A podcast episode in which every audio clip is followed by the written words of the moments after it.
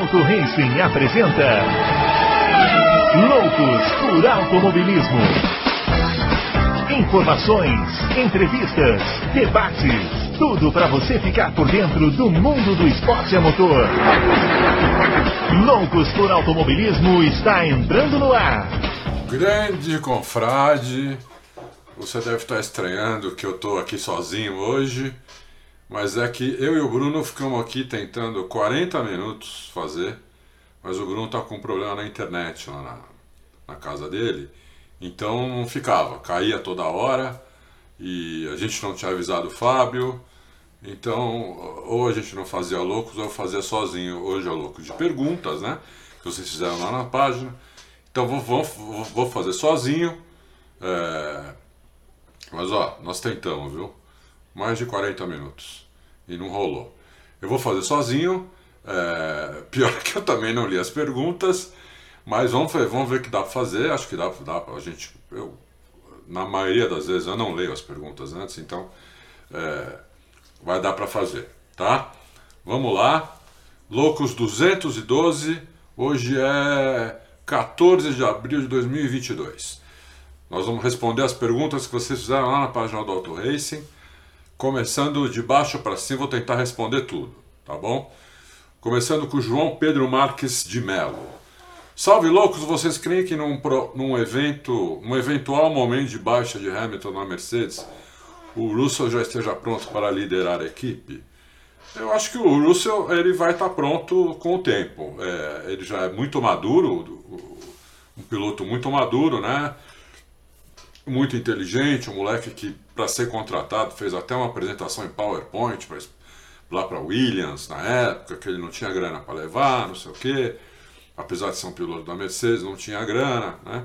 Então é, a Williams acabou contratando. Então eu acho que com o tempo é, ele vai ele vai estar pronto para liderar a equipe é, mais rápido do que a gente imagina. Ele se mostrou bastante maduro na última corrida aí, quando o engenheiro pediu para ele passar o para ele deixar o Pérez passar e na hora não gostou, não entendeu, passou uma volta, ele entendeu o porquê, né? Porque se ele não fizesse isso, ele ia acabar com o pneu, o Pérez ia passar, o Pérez era um, quase um segundo por volta mais rápido, e o, ele ia ficar sem pneu, o Hamilton que via atrás ia passar também. Então, ao invés de chegar em terceiro, ele ia chegar em quinto. Por isso que ele fez isso, foi inteligente, mostrou maturidade. E, então eu acho que ele vai ter condição sim. Até porque o Hamilton é esse o último ano dele ou no máximo ano que vem. Se ele ganhar o título esse ano, que está difícil, ele, ele, aposenta, tenho quase certeza. Se ele não ganhar, tem o ano que vem e, e aí ele se aposenta, seria o último contrato dele. Ele mesmo já disse isso, basicamente, que é o último contrato dele. Tá? É isso aí. O Cleverson fala assim: Fala louco, esperávamos lindas rodas Aro 18 esse ano e pneus mais duros e difíceis de gerenciar, mas a grande realidade é que as rodas simplesmente foram esquecidas atrás das, calota, das calotas e os pneus é, duram, se deixar, duram as corridas inteiras. Eu concordo com você sobre as rodas, né? Realmente a gente esperava rodas bonitas e no fim tem essas calotas aí que fizeram para o bem aí do campeonato, porque para não deixar sujar o ar que vai para trás do carro, vamos ter que nos acostumar com isso, né? É, foi por isso que é por isso que existem as calotas. É, é, inclusive é uma exigência do regulamento. Agora, os pneus eu não concordo, Cleverson. Não é porque o, não é porque o Albon conseguiu fazer uma corrida agora com pneu duro, andando devagar, andando devagar, né? sem forçar nada, é, é, um piloto que, se não fizesse uma estratégia diferente, ia chegar a 17, 8, 9. Ele conseguiu fazer uma estratégia diferente dos outros e conseguiu chegar em décimo, é, com o pneu duro. Né? Mas os caras da frente fazem isso, esquece. Quem não faz, some. Entendeu? Então, é, ao contrário, você vê que o, o, o Pérez, é, no começo da corrida, passou o Hamilton fácil, depois o Hamilton foi, foi buscar. O Hamilton não passou ele porque aí deu, deu hora de parar, deu safety car, deu um monte de coisa, né? Mas os pneus não estão não tão muito duradouros, não. Né? É, essa do álbum foi uma, uma como eu já expliquei, foi, foi um, uma coisa diferente. Não, não, é, não é o padrão isso, né, dos pneus. O Adriano Aguiar, grande Adalto, Bruno, vocês acham que o Russo está se tornando um grande oponente não só para Hamilton, mas para Verstappen e Charles? Eu acho que sim. Eu acho que o Russell tá, é, dessa nova safra está entre os melhores, né? É, então eu acho que ele tem condição sim. É, é que ele só tem carro competitivo a três corridas, né? Enquanto o Verstappen já tem alguns anos, o Leclerc tem agora, teve em 2019 e grande parte do campeonato e, e tem agora o, o, melhor carro no momento, né? É, o Norris te, sempre teve carro muito melhor do que o, do que o Russell. É, então eles, ele nunca teve a chance né, de mostrar o que ele pode fazer andando na frente. Mas agora ele está tendo a chance e está indo bem.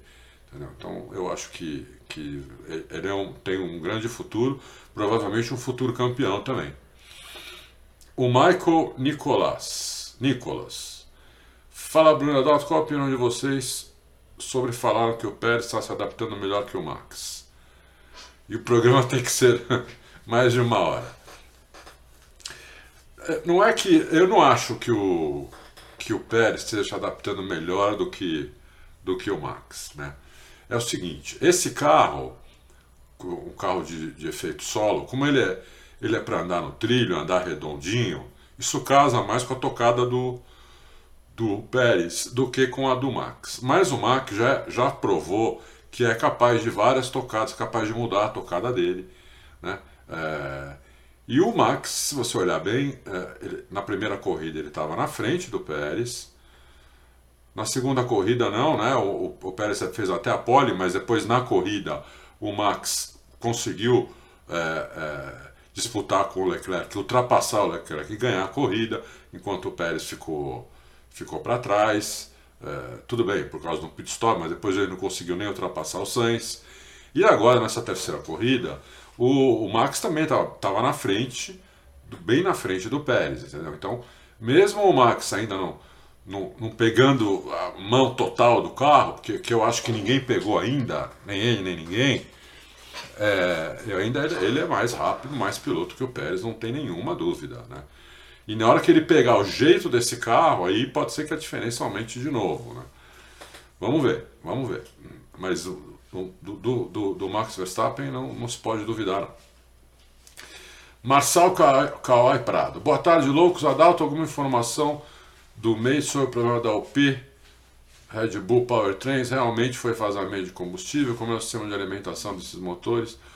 Olha, a única coisa que o Mate me falou, eu até coloquei numa matéria aí, não falei que foi ele que disse, falei que era uma informação do autorês, foi que o problema que o Max teve agora na Austrália foi muito parecido com o mesmo problema que o Gasly teve no Bahrein, né, ali em cima do motor. É...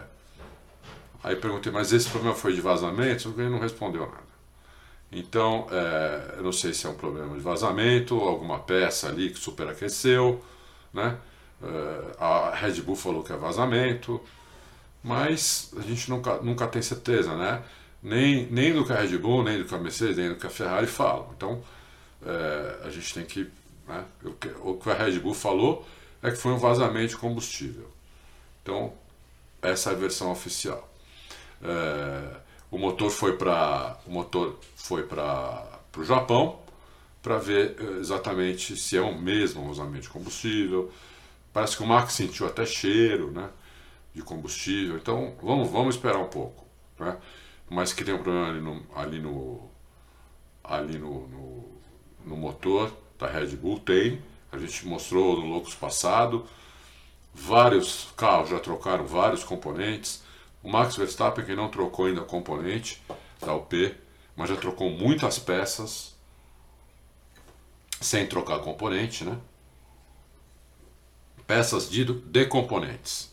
Então, é, vamos, vamos esperar, mas tem que melhorar, porque eu penso ao contrário do que falou o Christian Horner, que falou que ele prefere um carro rápido que quebre do que um carro lento que não quebre.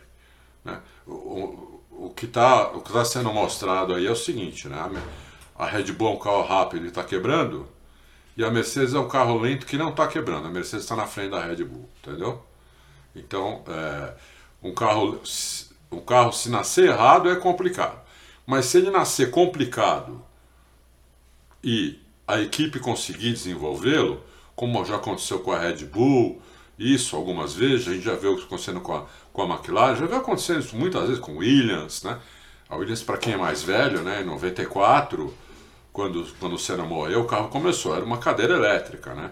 O Senna fez aquelas três poles porque ele era um, um sobrenatural, mas o carro era uma cadeira elétrica, o Damon Hill não conseguia disputar, aí foi melhorando durante o ano e no final do ano estava ali com a Benetton, que teve, né, que também tinha coisa fora do regulamento. Tudo. Então, vamos esperar um pouco também. É, o Daniel Hartmann. Quero pontuar que o Fábio Campos dizer coisas do tipo, para finalizar, ou para resumir rapidamente, está entre as maiores falácias da história da imprensa mundial.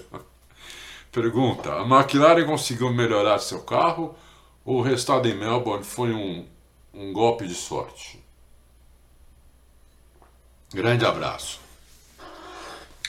É, não, eu, esse negócio do Fábio Campos, ele, isso, isso aí é, é modo de falar, viu, Daniel? O Fábio Campos é um cara que, que você assiste o Loucos, é, debate bem, um cara que conhece, conhece bastante Fórmula 1, entendeu?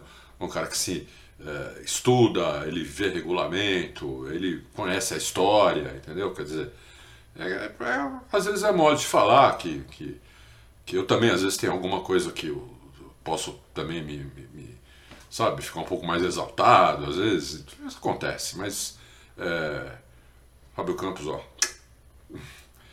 a gente está discutindo agora lá no Twitter, inclusive, eu e ele, por causa do, do negócio do, por causa do negócio do, do Russell, né, que ele acha que o Russell tinha que disputar lá a posição com o Pérez, e eu achei que não, que ele tinha que ter, ter entregado a posição, porque senão ele ia perder as duas. É, a, sobre a McLaren, é, eu acho o seguinte: a pista ajudou a McLaren, né? É, eles deram uma melhorada, eles mesmos falaram, deram uma melhorada, encontraram melhor o carro. A melhorada que eles deram não foi muito, não teve muito a ver com a atualização, até porque teve pouquíssima atualização, quase nada. Entenderam melhor o carro. O que está acontecendo com todas as equipes? Elas estão elas estão tentando entender o carro. O carro novo, o carro total com, com efeito solo que mudou, né? o downforce que era por cima do carro quase todo, agora é quase todo por baixo do carro. Então o carro mudou completamente. Então as equipes estão tentando entender os carros. E na minha, na minha visão, a Ferrari é que está entendendo melhor o carro dela. Né? Porque inteligentemente eles começaram antes, eles, o campeonato do ano passado, eles tipo porque a Ferrari não entra para ser terceira, quarta, quinta. A Ferrari entra para ganhar, né? Como a Mercedes entra para ganhar, como a Red Bull entra, eles querem ganhar, não querem P2, P3, para eles é consolação, né?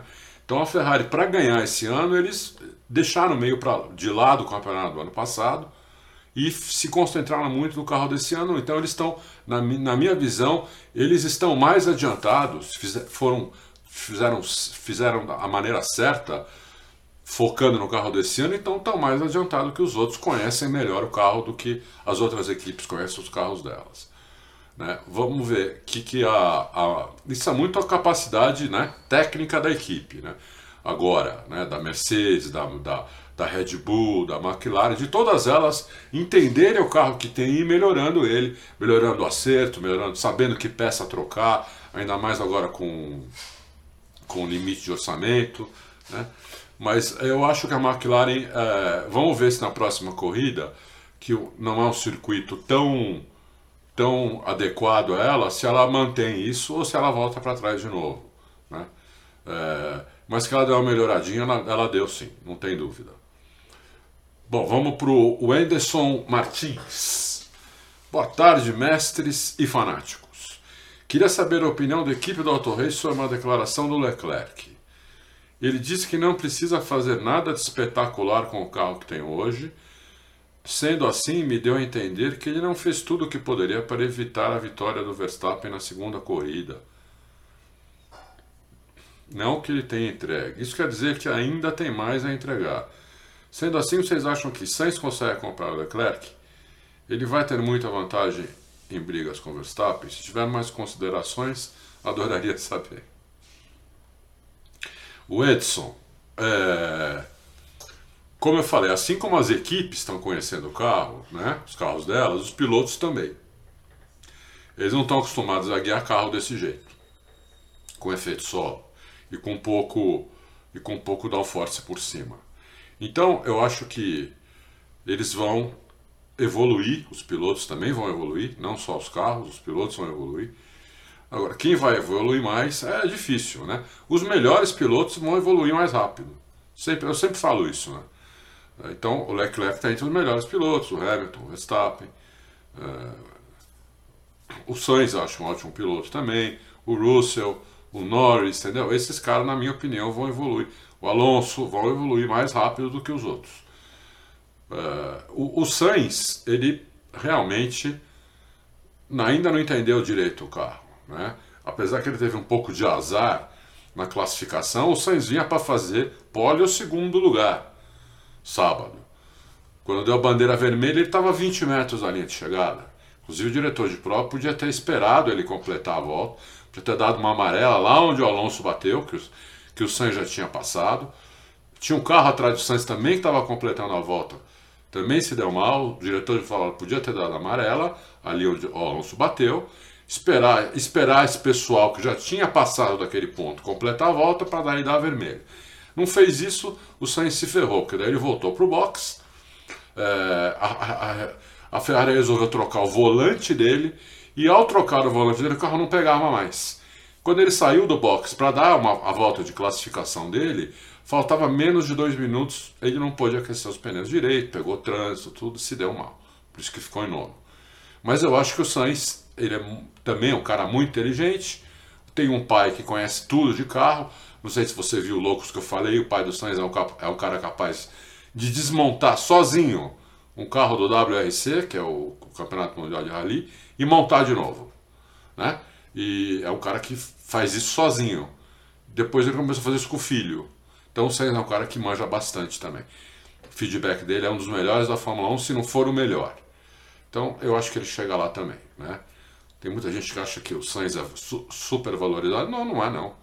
Eu não estou dizendo aqui que o Sainz é o melhor piloto do mundo, não, mas ele é ótimo piloto e ele é muito inteligente. Então, se você somar essas duas coisas, você pode inclusive ter um campeão. Muitos campeões foram assim. Aliás, a maioria. A maioria. Né? Ótimos pilotos, muito inteligentes. Esses caras têm muita chance de ser campeão. Se não, ou vice, carreira longa, muitas vitórias, ter sucesso na carreira, ter sucesso na Fórmula 1. Né? Então é isso aí. É, Elimar Soares. Sabemos que os problemas da Red Bull aparentemente são no sistema de alimentação de combustível. Mas o que quase ninguém nota é que essas quebras, com incêndios e outras coisas, estão estragando muitos componentes. Isso poderia custar caro na disputa pelo campeonato, punições por troca mais cedo. Falamos já nisso, Elimar. Pode sim. É, no Loucos passado eu pus um, eu pus um quadro aí de como é que tá a, a, as trocas de componentes. Eu vou pedir para pôr de novo nesse nesse Loucos aqui para todo mundo ver como é que tá a, a, a, troca de componente de todos os carros. Os carros da Red Bull, a não ser o Verstappen, a maioria já trocou um monte de componente. O Alonso também já trocou, né? Então tem que ficar esperto, mas pode sim, você tem razão. Doutor Caveira, grande Doutor Caveira. Boa noite aos confrades loucos. Você já tem alguma informação privilegiada sobre quando, quando o efeito pula-pula, quanto o efeito pula-pula danifica os carros? A Ferrari e a Mercedes planejam desse jeito. Vão quebrar quando? Aí observação, Colton Herta, Colton Herta precisa de, precisa de tomar Rivotril urgente, hein? Precisa, precisa se acalmar o Colton Herta lá, porque, né? Piloto nervosinho é, tem vida curta no automobilismo, ainda mais em categoria de ponta. E se ele chegar na Fórmula 1, a vida é muito curta. Né? Então tem que tomar cuidado. Ah, esse pula-pula, é, você vê que já melhorou bastante, né, doutor Caveira? Quem hoje está pulando muito é a, a, a Mercedes e a Ferrari em alta velocidade. A Ferrari para de pular quando vai entrar em curva, porque ainda não pegou curva de 270 por hora. mas a partir mais ou menos 270 a Ferrari também começa a pular. É que a Mercedes pula muito antes, né? Ela começa a pular com 210, aí tem muita, tem bastante, não muita, mas tem, tem bastante curvas a 210 por hora na Fórmula 1. Então a Mercedes é que está com, com esse problema maior, que ela começa a pular antes. Pular lá em cima, depois de 270, 280, você pula pouco, né? Porque tem poucos lugares em qualquer pista que você chega nessa velocidade, que você ultrapassa a velocidade. Na maioria dos casos, quando você chega nessa velocidade, já está na hora de frear para fazer a curva. Entendeu? Então a Ferrari, ela, por exemplo, se a próxima corrida fosse em Monza, é, ia ser problema. Né? Mas eu acho que eles vão melhorando com o tempo, vão entendendo o carro e, e, e vão melhorando esse efeito. Até o momento que talvez fique um pouquinho ainda de pula-pula, mas completamente suportável, que não atrapalhe curva, nem em curva de alta, e aí vai ficar, os pilotos vão ter que acostumar, até descobrirem totalmente como tirar isso. É, um, uma, vocês arrumam uns nicks aqui, né? Que é difícil a gente. Mabdia. Mabdia ou Mabdia, não sei. Vamos lá, ficou claro que a Ferrari é quem tem o melhor carro para o ano, por enquanto. A Red Bull tem um carro competitivo, mas que está quebrando muito. Vocês acham que a Red Bull tem chances ainda de competir pelo título de pilotos? Acho que o desconstrutor já tem campeão. A Ferrari. Não, eu não acho. Eu não concordo. Mabdia, eu não concordo. São só três corridas, são 23 corridas. Até 4, 5 anos atrás, o campeonato de Fórmula 1 não tinha nem 20, nem 20 corridas. Né? 10 anos atrás tinha 16, 17 corridas. Agora ainda tem 20. Então eu acho que não tem nada decidido. Acho que a, a Red Bull tem chance de ser campeã ainda, de pilotos, de construtores, e até a Mercedes também tem chance, que está em segundo no campeonato nesse momento. Acho que todos, as três têm chance. Eu já não acho que a, que a, que a McLaren tenha chance, mas entre Ferrari, apesar da Ferrari estar na frente no momento, eu acho que a, a Red Bull e a Mercedes ainda têm chance sim. Cada vez menos, né? Na próxima corrida a Ferrari ganha, na outra a Ferrari ganha de novo. Aí começa a ficar muito difícil, mas ainda não acabaram as chances. Vamos, vamos esperar mais. Eu, eu digo o seguinte: para a gente dar um, um veredito meio que final, né? nem, nem final, mas assim, com grande chance de acertar, eu esperaria mais cinco corridas. Né? Cinco corridas, aí sim. Né? Porque. É, você está falando de duas equipes muito poderosas, Red Bull e Mercedes. Muito técnicas, muito poderosas, com ótimos pilotos, com ótimos técnicos. A, a, Red Bull ainda tem o Adrian Newey. É, então, não, não dá para descartar. É, já, doutor Jalim, olha o doutor Jalim aqui. Boa tarde a todos. E o China? O China é o Zu, né? Até agora não se falou dele, a tocada dele e de piloto de F1 de motorista de Uber. Abraços. Doutor Jalim, por enquanto, é, eu não olhei câmera on-board do China. Só vi ele nas corridas. Ele parece ser um piloto comum e não um piloto ruim. E também não é um piloto que vai ser campeão. Ele parece um piloto comum, mas não é um piloto indecente. É um piloto que está dando, está guiando Fórmula 1 direito. Né? Então, é, ele tem com toda a tendência de melhorar, só tem três corridas. É, é, isso, mas assim, é um piloto comum de Fórmula 1 por enquanto. Mas vamos esperar, né? Ele pode melhorar, até como pode piorar. Né? O, o, o, o japonês, ano passado, começou bem e foi piorando. Né? Vamos ver se o Zu vai melhorando, ou no mínimo mantém esse nível. Esse nível dele não está ruim, para quem, tá, quem começou agora na Fórmula 1, né? mas eu, tem que melhorar. Elma Maria, Adalto, e as atualizações da Red Bull, do RB18? Alguma info do Mate? Então, eu, né, eu respondi na outra pergunta. É, o, o, como o motor foi, foi para o Japão, eles estão fazendo atualizações no carro.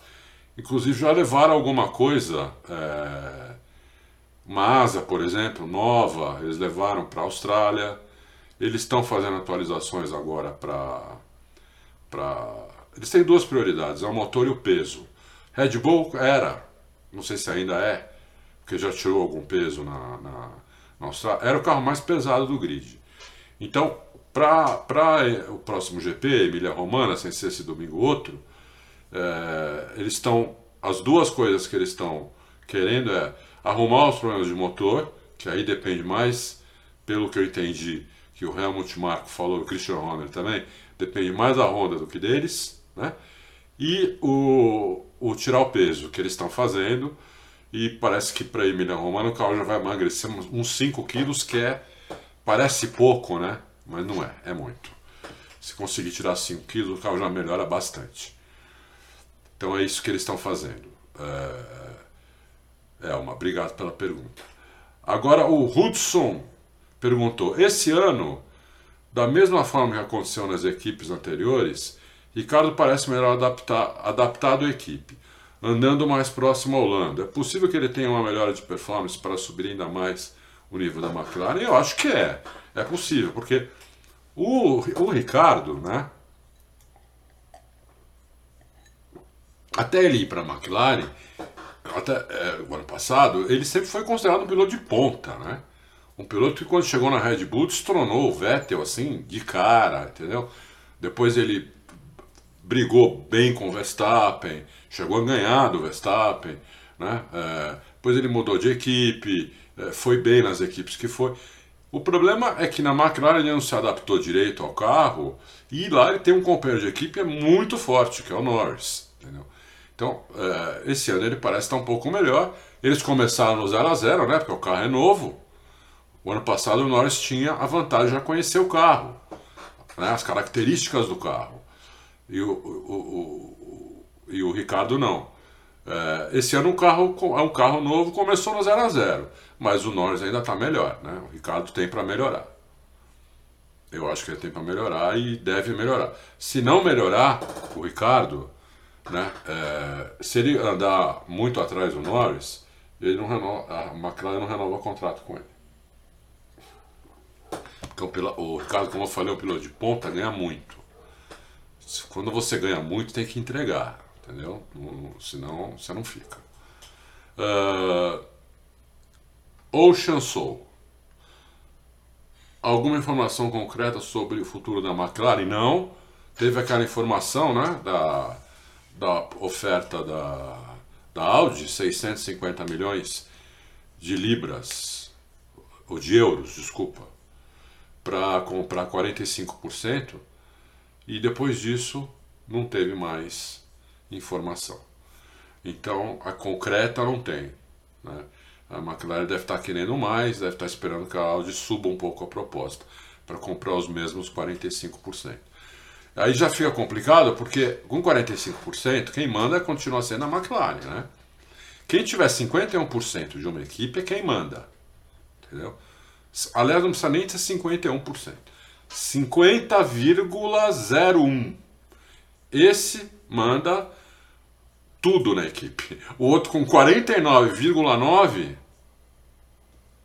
ele tem voz na equipe, tudo, ele é ouvido, caramba, mas se tiver uma decisão onde os dois discordam, eu, eu quero isso, o outro quer aquilo, não, eu quero isso, quero aquilo, é o que tem 50,01, que é, é a opinião dele que prevalece.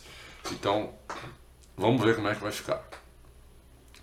Uh, Martin poderá ser medido no futuro próprio se não, se não melhorar. Olha, o, o Chancellor aí é difícil, né? Porque foi um investimento muito alto ali do, do Lawrence Stroll, pai do Lawrence Stroll, né, que é o que comprou ali, que fez a equipe, comprou parte da, da fábrica de carro da Aston Martin. Ele é o maior acionista da Aston Martin como, como fábrica de carro e é o dono da equipe. Né? É, ele pode até vender a equipe se a coisa continuar mal. Mas é, esse ano vai ser mal, não adianta. O carro nasceu mal e eles não têm é, eles não têm equipamento, equipamento não, equipamento até eles têm que a fábrica tá, tá quase pronta, eles estão indo para lá tudo. Mas eles não têm gente capacitada ainda, como tem a Mercedes, por exemplo, de tirar o carro do buraco e colocar o carro, deixar o carro competitivo, né? Eles, eles ainda não têm. Então é, tem que esperar o ano que vem. Mas esses caras fazem, eles fazem investimento. Não é quem aqui no Brasil que o cara abre um negócio e já quer tirar dinheiro no mês seguinte. Não. É investimento médio e longo prazo, entendeu? Então é, ele vai esperar pelo menos uns três anos para ver o, o ritmo do, do, crescimento da equipe, quanto a equipe fatura, se dá lucro, se, se, tá, se, se a equipe vai para frente, se ela melhora a cada ano, para aí pensar em vender. A não ser que chegue um louco lá, por exemplo, não estou dizendo que é louca, mas a Volkswagen chegue lá com a Porsche, não dê certo com a McLaren, entendeu? Aliás, já, já teve esse boato que a, que a Audi fez uma proposta também pela, pela Aston Martin, né? Então, pode ser. Mas aí ele vai querer mais, porque ele investiu 650 milhões. Então, se ele for vender, ele vai querer mais. Agora, se ele for vender agora. É, Ricardo Veríssimo. Boa tarde, louco. Espero que esteja tudo bem. O Totov recentemente deu a seguinte declaração: Estamos buscando a solução definitiva para os nossos problemas. Não quero seguir o caminho mais fácil, como outros fizeram, tornando o assoalho extremamente rígido. De quem ele estaria falando? Seria a Ferrari que tem um carro rápido, mas continua com um forte, por, por, por poesia, um forte kick, vai Ricardo, essa palavra aí é muito feia. Ou seria a Red Bull, que possui um carro rápido, mas que é extremamente baixo e que solta mais faíscas do que qualquer outro carro. O carro da Red Bull solta faíscas porque ela, ela tem um desenho embaixo do, do assoalho. Não é um, um, um filete como como eu, como achei que fosse, achei, digamos que aqui, não, isso aqui não é um bom exemplo. Digamos que aqui é, seja o assoalho do carro, né? Fazer um filete aqui é, para essa parte bater no assoalho. Não, eles, eles têm um desenho. Eu vi, inclusive, esse desenho. Eu, eu, eu, só que eu não sei onde eu guardei. Eu vi, alguém conseguiu tirar uma foto, o pessoal da Red Bull bobeou, tirou o assoalho do carro, eles estavam com o assoalho virado para cima, assim, de lado. Dentro do box, alguém conseguiu pela porta bater uma foto. Então eu, eu vi essa foto, acho que colocaram inclusive no Auto Racing essa foto.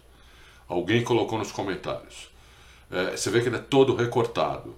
Então é, é a parte do assoalho que bate no asfalto justamente para não tirar o efeito solo geralmente para não cortar o ar ali. Né? Porque se você cortar o ar, você tira o efeito solo, o carro levanta. É... O assoalho rígido é uma das maneiras que tem para o carro pular menos. Né? Quanto mais rígido o assoalho, o carro vai pular menos.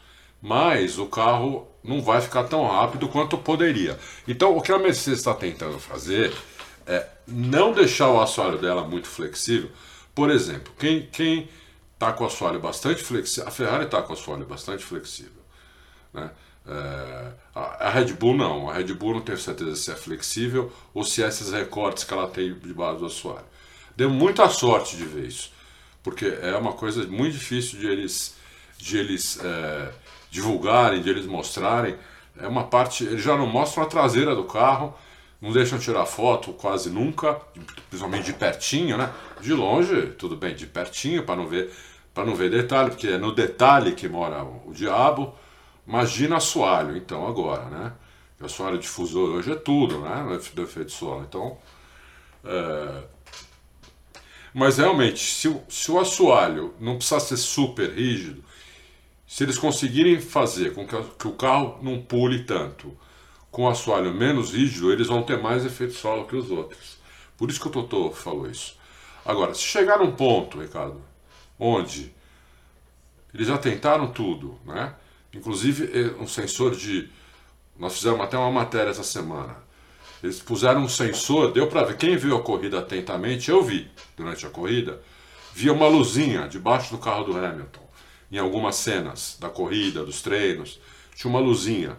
Aquela luzinha para baixo era um sensor de, de altura, né? É, ele, tinha, ele tinha não só ali embaixo do assoalho, na parte da frente do carro, como ele tinha nas bordas também do, do assoalho, um, uns dois em cada borda. Então, é, isso na corrida não, na corrida só tinha de baixo, mas em treino chegou a ter nas bordas também. Então eles estão tentando descobrir uma maneira de diminuir o kick do carro, sem precisar deixar o assoalho mais rígido. Se eles não conseguirem, eles vão ter que, vão ter que deixar o assoalho mais rígido, ou vão, vão ter que levantar o carro, que você perde downforce de, de qualquer maneira. Aliás, levantar o carro perde mais downforce do que deixar o assoalho rígido. Então, vamos ver o que eles conseguem fazer. Né? É, eu, eu tenho bastante confiança pelo histórico da Mercedes que eles cons vão conseguir. Né? Não sei quando. Tem que dar tempo, né? Para eles, né? O ideal seria dar tempo de eles ainda disputarem esse campeonato com é, arrumando esse problema. Agora, se não arrumarem em mais quatro, cinco corridas, não vai dar, não vai. Desculpa, não vai mais dar tempo. Fernando Lima. Salve Adalto e Bruno. O Bruno de coração, né? Porque de presença só tô eu aqui. Mas vocês achavam que, era, que o Bruno ia estar tá, e, e era para estar tá mesmo. Ele disse o seguinte: Ouvi em muitos lugares que a corrida de Melbourne foi enfadonha, mas, Melbourne, mas Melbourne 2022, se comparada com, com qualquer corrida dos anos Schumacher, é movimentada, até não poder mais, concordo, gênero, número e grau, Fernanda. Será que não estamos exigindo demais? Não seria o caso de admitir que desde 2009, com a volta dos pneus slick, bem como todo o trabalho feito na questão da aerodinâmica, a FIA vem acertando e melhorando o esporte a cada regulamento técnico? Nada é perfeito e tudo pode ser melhorado. Mas será que não estamos muito chatos? Talvez, eu acho que sim, Fernando. Eu acho que vem melhorando mesmo. Os campeonatos, os carros vem melhorando. É, as melhores que estão ainda para vir, né? O efeito solo começou agora, tem muito, muito, muito para desenvolver.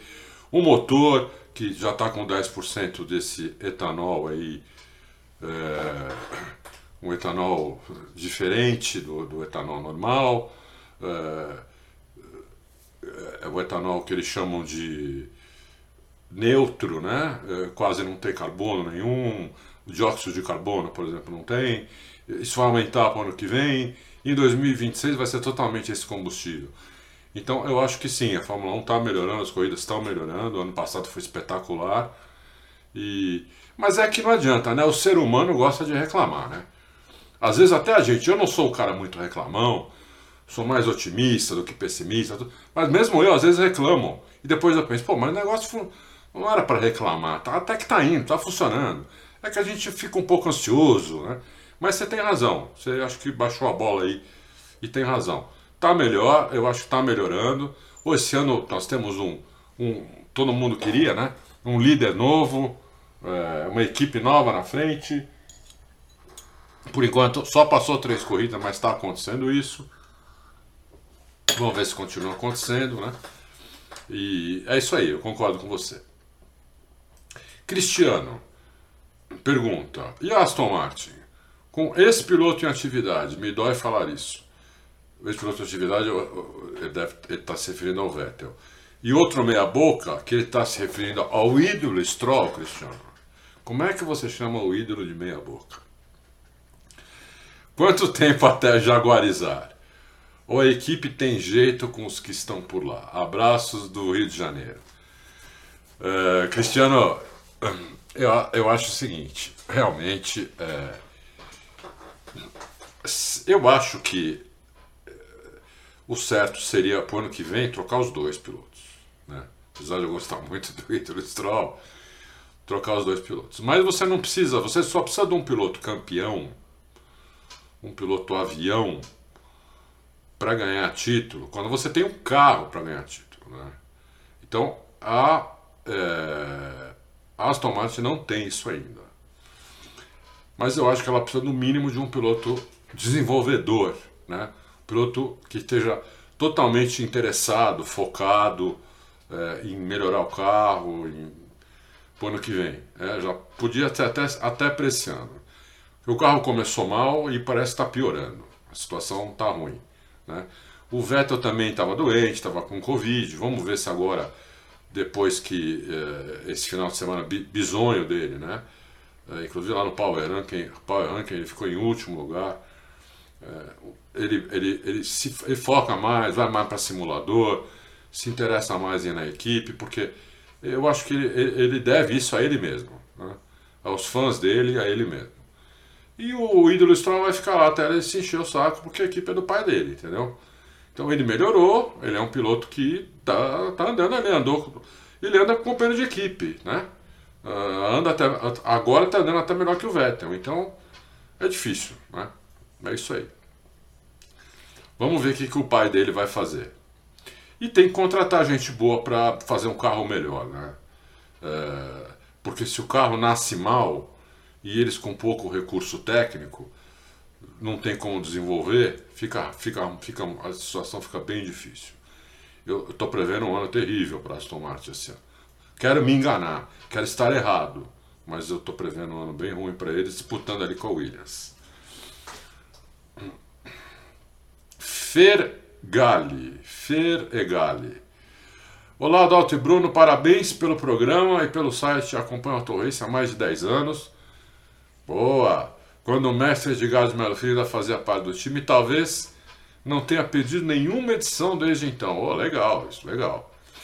Gostaria de perguntar sobre o Russell. Vocês acreditam que, fora o talento natural, a experiência e o empenho dele no carro fraco da Williams durante três anos o tenha garantido para conseguir tirar um ótimo desempenho da Mercedes, apesar dos problemas da equipe alemã? Obrigado, abraço.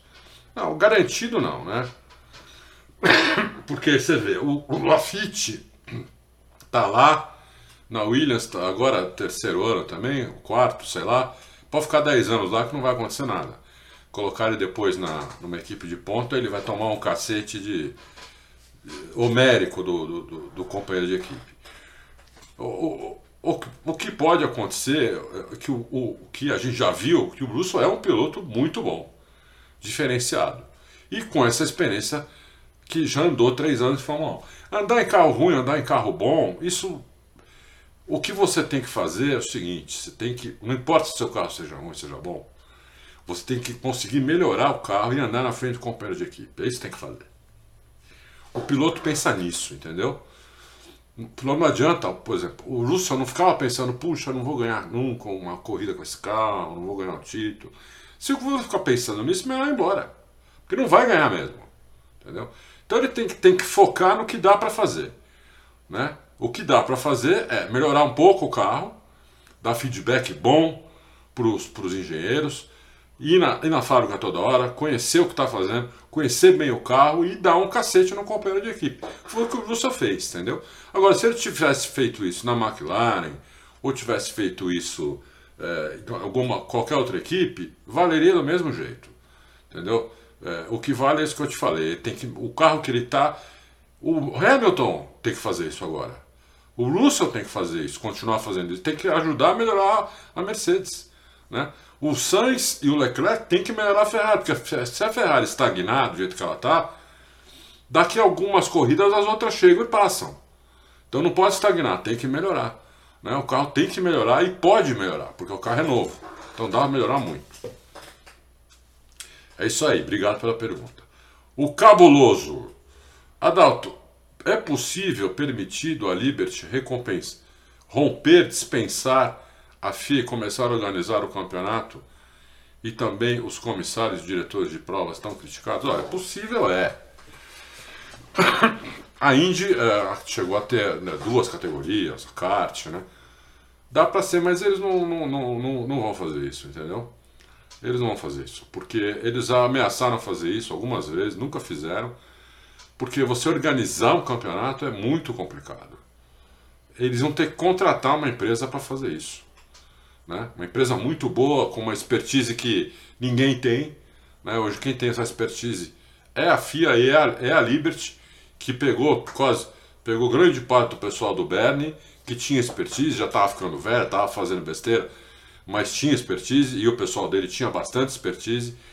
Então, é, é isso. Né? É, é muito difícil eles fazerem isso. Muito difícil. É, é, qual seria o impacto em possível rompimento? Não, então, é isso, não, não dá. O que, esse negócio de, esse negócio de, de comissário, diretor de prova, tudo, o que eles podem fazer é o que eles fizeram. Fizeram pressão para tirar o Masi. Né? E não foi só a, só a Mercedes que fez essa pressão. Uh, outras equipes também fizeram. O Masi tomou muitas decisões erradas, né? E só culminou com a super errada do final do ano. Entendeu? Então as equipes tiveram pressão e conseguiram. As equipes, quando vê alguma coisa muito errada, elas se unem e vão pressionar a FIA e a Liberty. Sempre, sempre aconteceu e vai continuar acontecendo. Porque ali uma depende da outra, né? Se começa a equipe, é ruim para a Liberty, para a FIA, porque fica com pouco carro no grid, né? E, se, e as equipes também não, não, não, vão brigar nem com a FIA, nem com a, com a Liberty, porque se elas tiverem que organizar campeonato, não vão organizar. Tiago Prado. Salve, confrades. Dom Alonso ia fazer a pole? Boa pergunta, Tiago Prado. Olha, o Alonso tinha feito naquela volta que ele bateu, ele tinha feito o melhor primeiro setor e o melhor segundo setor. Então a gente não sabe como ia ser o terceiro setor, e aí ele bateu. Só que depois que o Alonso bateu, o Verstappen e o, e o, o Leclerc bateram. O Verstappen não, o Leclerc bateu o, o primeiro setor do Alonso. O Verstappen não, mas foi por muito pouca diferença, centésimos. Né? O segundo setor não, o segundo setor continuou sendo o Alonso. O Alonso largou, largou lá atrás, né? Porque bateu é, com o melhor segundo setor, que eu me lembre. Só se eu estiver muito errado, por favor, vocês deem uma pesquisada aí. Mas de cabeça, ele largou com o melhor segundo setor. Ficou com o melhor segundo setor da, da, do grid. Eu acho que o Alonso ia, vinha para uma volta ali para largar entre os três primeiros. Né? É, ia, ia ficar entre ele, o Verstappen e o, e o Leclerc. O Verstappen deu uma, deu uma errada muito feia na, nessa curva que o, que o Alonso bateu, né? Não foi culpa, não foi culpa a batida do Alonso, não foi culpa do Alonso, né? Quebrou o carro, perdeu a parte hidráulica. Mas o, o, o Leclerc estava o Verstappen estava ali com o Leclerc. O Leclerc fez o melhor primeiro setor, só que o Verstappen descontou no segundo setor. O terceiro setor ia decidir. Aí o, o o Verstappen deu aquela errada na. Acho que 13 é o nome da curva, é o número da curva. Ele deu uma errada ali, perdeu muito ali, por isso que o Leclerc ficou com a pole. Então ia ficar entre os três, né? Mas eu acho que a pole ia acabar ficando com o Leclerc mesmo, e o Alonso ia disputar o segundo ali com, com o Verstappen. Alisson, olá loucos!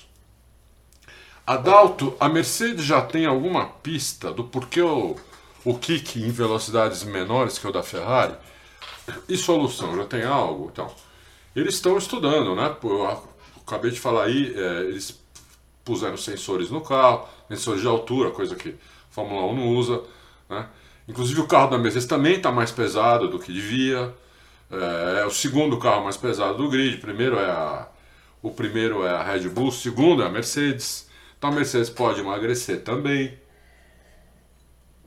Tem a asa que eles mandaram fazer que não colocaram no carro até porque disseram que não chegou, mas aí teve uma outra informação que chegou e eles não colocaram, porque eles acharam que não ia fazer diferença com o carro quicando desse jeito, entendeu? Então, é, é isso. Agora, por que, que ela quica em velocidades menores? Porque o efeito solo da Mercedes é muito extremo, né? É, eles fizeram um carro muito extremo. Por isso que eu, eu falo desde o começo, se eles acertarem esse carro, eles vão para frente, eles vão começar a ganhar corrida. O problema é acertar, né? O problema é acertar. Se eles não conseguirem acertar esse carro, é terceiro. Vão ficar atrás de Ferrari e Red Bull como estão agora. Eles estão um segundo atrás. É muita coisa. Né? Então eles têm que tirar aí para a próxima corrida, por exemplo domingo que vem. Né? Eles tinham que tirar um segundo e alguma coisa para disputar com Ferrari e, e, Red Bull, porque Ferrari e Red Bull também talvez deve, devam melhorar um pouquinho para a Emília Romana. Né? Então, será que dá para tirar um segundo de uma corrida para outra? Eu acho muito difícil. Mas digamos que eles já fiquem só meio segundo atrás. Acabou a classificação, tá lá Hamilton e e Russell quinto e sexto, só que meio segundo atrás do pole. Opa! Tiveram um super de um avanço em relação às outras, porque eles estavam no segundo. Se eles ficarem meio segundo, é, já é um super avanço. Aí você já tem esperança que eles vão conseguir para frente, mais para frente na próxima corrida e assim por diante. Né? Uh, a solução é o no assoalho no difusor. É essa a solução. Só que eles não têm a solução ainda, por isso que eles estão estudando e colocaram esse, inclusive, esse sensor de altura para saber a que velocidade pula, o carro começa a pular e se ele pula mais para a direita, mais para a esquerda, aquele sensor dá, vai dar um monte de dados para eles, entendeu? Então, é, com aquele sensor eles podem fazer desenhos diferentes no assoalho, por baixo do assoalho, pode fazer um monte de coisa. O que eles não querem é deixar o assoalho rígido, mas talvez tenham que fazer isso inclusive. Uh, vamos para o Siegfried. Boa tarde. Uh, o F1 turbina também foi proibido porque lançava pedriscos no carro de trás. É, aquele que nós falamos no último Loucos, que o Laudo usou, que tinha um ventilador atrás. Né? Acho que realmente essas calotas ridículas fazem tanta diferença. Não, eu acho que não, Siegfried. Eu acho que não faz tanta diferença. É... O problema é que são vários fatores somados que fazem a diferença, né? A calota é um deles. Eu, sinceramente, não vou chutar aqui dizer quanto diferença faz só a calota, porque eu não sei, duvido que alguém saiba, a não ser o Ross Brown e a turma dele. Mas, puxa, né? É, seria muito legal se tirasse essas calotas aí e, e talvez algum desenho de roda que que, que não, não, que sujasse menos, entendeu? Olha, vocês têm aqui três desenhos de roda que vocês podem usar, não sei, alguma coisa assim porque realmente ia ficar bem mais bonito do que é. Mas né, é difícil a gente saber essas coisas. Murilo Carvalho. Boa tarde. Semana passada falei da Mercedes, agora falar da Ferrari e Red Bull. A Ferrari desde 2021 estava se mostrando ser um carro em franca evolução, quando tiraram o terceiro, ficaram terceiro no campeonato, mas 2022 Ferrari surpreendeu, deu um saldo de potência Sul P Matia Binotto disse que tirou 25 cavalos de diferença para a Mercedes. Fora isso, eles trabalharam muito na aerodinâmica, por isso eles estão muito fortes em 2022. Já a Red Bull me parece um pouco menos um pouco menos de potência que a Ferrari, mas o Nio compensa esses 10, 15 HP a menos na aerodinâmica. O problema é que se a Ferrari liberar mais potência no motor, não vai dar para a Red Bull competir com eles nem com a mão santa do, do carequinha. O motor ainda representa cerca de 40% de sucesso no carro. Vocês concordam? Não, Murilo, não concordo. Ainda mais agora nesse regulamento aqui. Nesse regulamento novo, neste momento, que é novo, inclusive o regulamento, né?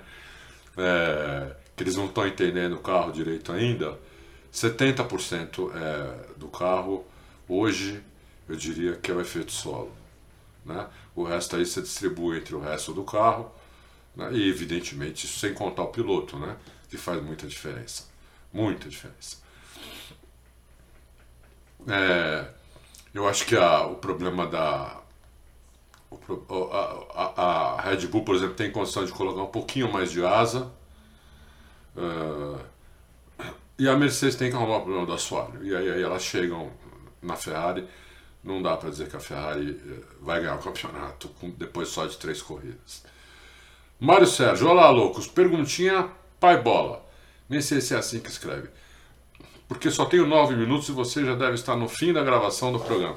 Que hoje estou fazendo sozinho, tá devagar o programa, hein? Hoje é para quem gosta mesmo. Fazendo.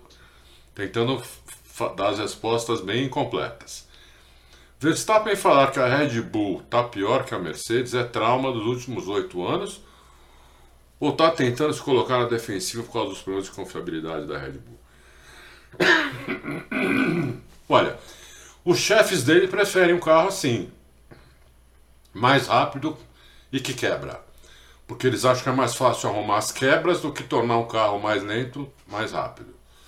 Né? O Verstappen, pelo jeito, pensa ao contrário. Ele prefere, preferia que talvez o carro fosse um pouco mais lento, mas não quebrasse. Então é isso, né? Não sei se é trauma, o que, que é, mas é, carro que quebra realmente é muito complicado, porque você vê, ele, ele perdeu dois segundos lugares. Sabe quantos pontos ele estaria atrás do Leclerc se ele não tivesse quebrado? 10. 10 pontos. Ou seja, se na próxima corrida o Verstappen ganhasse e o, e o Leclerc chegasse em terceiro, o Verstappen era o líder do campeonato. Se ele não tivesse quebrado essas duas, entendeu? Então é, é, é, é por aí, Mário Sérgio. Entendeu? É, é muito complicado isso daí. Né? Porque tem uma coisa também. Muitas vezes no carro rápido e que quebra, para você parar, fazer com que o carro seja confiável, você torna ele mais lento. Entendeu? Aí não adianta muito também. Não é que você vai arrumar, vai tornar ele confiável com a mesma velocidade que ele tinha. Às vezes ele está quebrando porque está forçando demais. No caso, parece estar tá forçando muito o motor, é o P. Né? Então está quebrando. Todos eles estão quebrando mais ou menos igual, no mesmo lugar. Entendeu?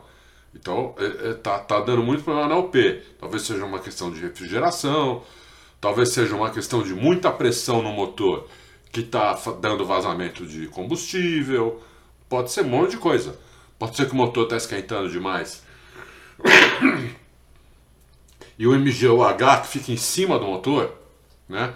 Que ali que você vê que tá, parece que o problema está ali, pelo menos em, em três dos, do, dos problemas que deu até agora, foi dali que começou o fogo, tudo. Então ali esquenta demais, está esquentando demais. Então, é, talvez você tenha que tirar um pouco de potência do MGOH, para ele não esquentar tanto. Se você não conseguir melhorar a refrigeração dele, entendeu? Talvez já esteja no limite da refrigeração. E mesmo assim está esquentando muito, aí você tem que tirar a potência. Então dep depende muito, depende muito. O Trulais fala assim: Boa tarde, loucos. Adalto, três corridas e o Russo é vice-líder. É, vice-líder, isso mesmo. O Russo é num carro um segundo mais lento do que Ferrari e nove décimos ou oito mais lento que a Red Bull. É P2 no campeonato. É, na atual, na F1 atual, tem alguma chance de um piloto ser campeão como Keck Rosberg foi? Obviamente, sem comparar sem comparar os pilotos mencionados. É. essa pergunta do Trulais é porque o Keck Rosberg foi campeão em 82 com uma vitória. Uma vitória. Só que o Keck, é, de cabeça, evidente que eu não vou lembrar, ele está falando um negócio de 40 anos atrás. É, 40 anos atrás. Uau. É, o Keck Rosberg não, quase não quebrou, chegava, chegou uma porrada de vezes, isso eu lembro. Chegou uma porrada de vezes segundo ou terceiro né? Então, por isso que ele foi campeão, ele foi campeão na regularidade. Isso não é muito comum na Fórmula 1, mas acontece. Né? É, eu, com, em 23 corridas, com uma vitória, acho difícil o cara ser campeão. Por exemplo, o Leclerc já tem duas vitórias. Eu acho que o Leclerc, se ele não ganhar mais nenhuma corrida, acho difícil ele ser campeão. Né? É, porque tão, são muitas corridas. Então ele precisa, ele precisa ganhar mais algumas. Mas também não precisa ganhar mais, mais 12 corridas. Talvez ele ganhar mais 5 corridas ele já consiga ser campeão. Ainda mais agora que nós estamos com um regulamento novo. As equipes não conhecem direito os carros. Então pode começar a dar muito problema. E ele ganhando mais 5 corridas e chegando bastante em segundo, terceiro, quarto, segundo, terceiro, quarto, consiga ser campeão sim. Ele ou qualquer outro. Entendeu? Isso pode acontecer, não tenho dúvida. É... Bom, deixa eu ver. Eu acho que eu respondi tudo. Eu acho que eu respondi tudo. É isso aí. Bom, então eu respondi tudo. É, quero agradecer você que ficou até agora, é, me prestigiando. É, mandar um abraço aí pro Fábio e pro Bruno, principalmente, que tentou pô, fazer esse programa junto comigo. 40 minutos não conseguimos. É, ele estava com um problema na internet. Desejar uma boa Páscoa para vocês. Né? É, Papai do Céu abençoe a família de vocês todos, que aconteça tudo de bom, todo mundo com bastante saúde. E na terça-feira que vem a gente se vê de novo, é, aí com o Loucos, com, espero, com o Bruno e o Fábio juntos, tá bom? Um abração, bom, bom feriado, até terça, tchau.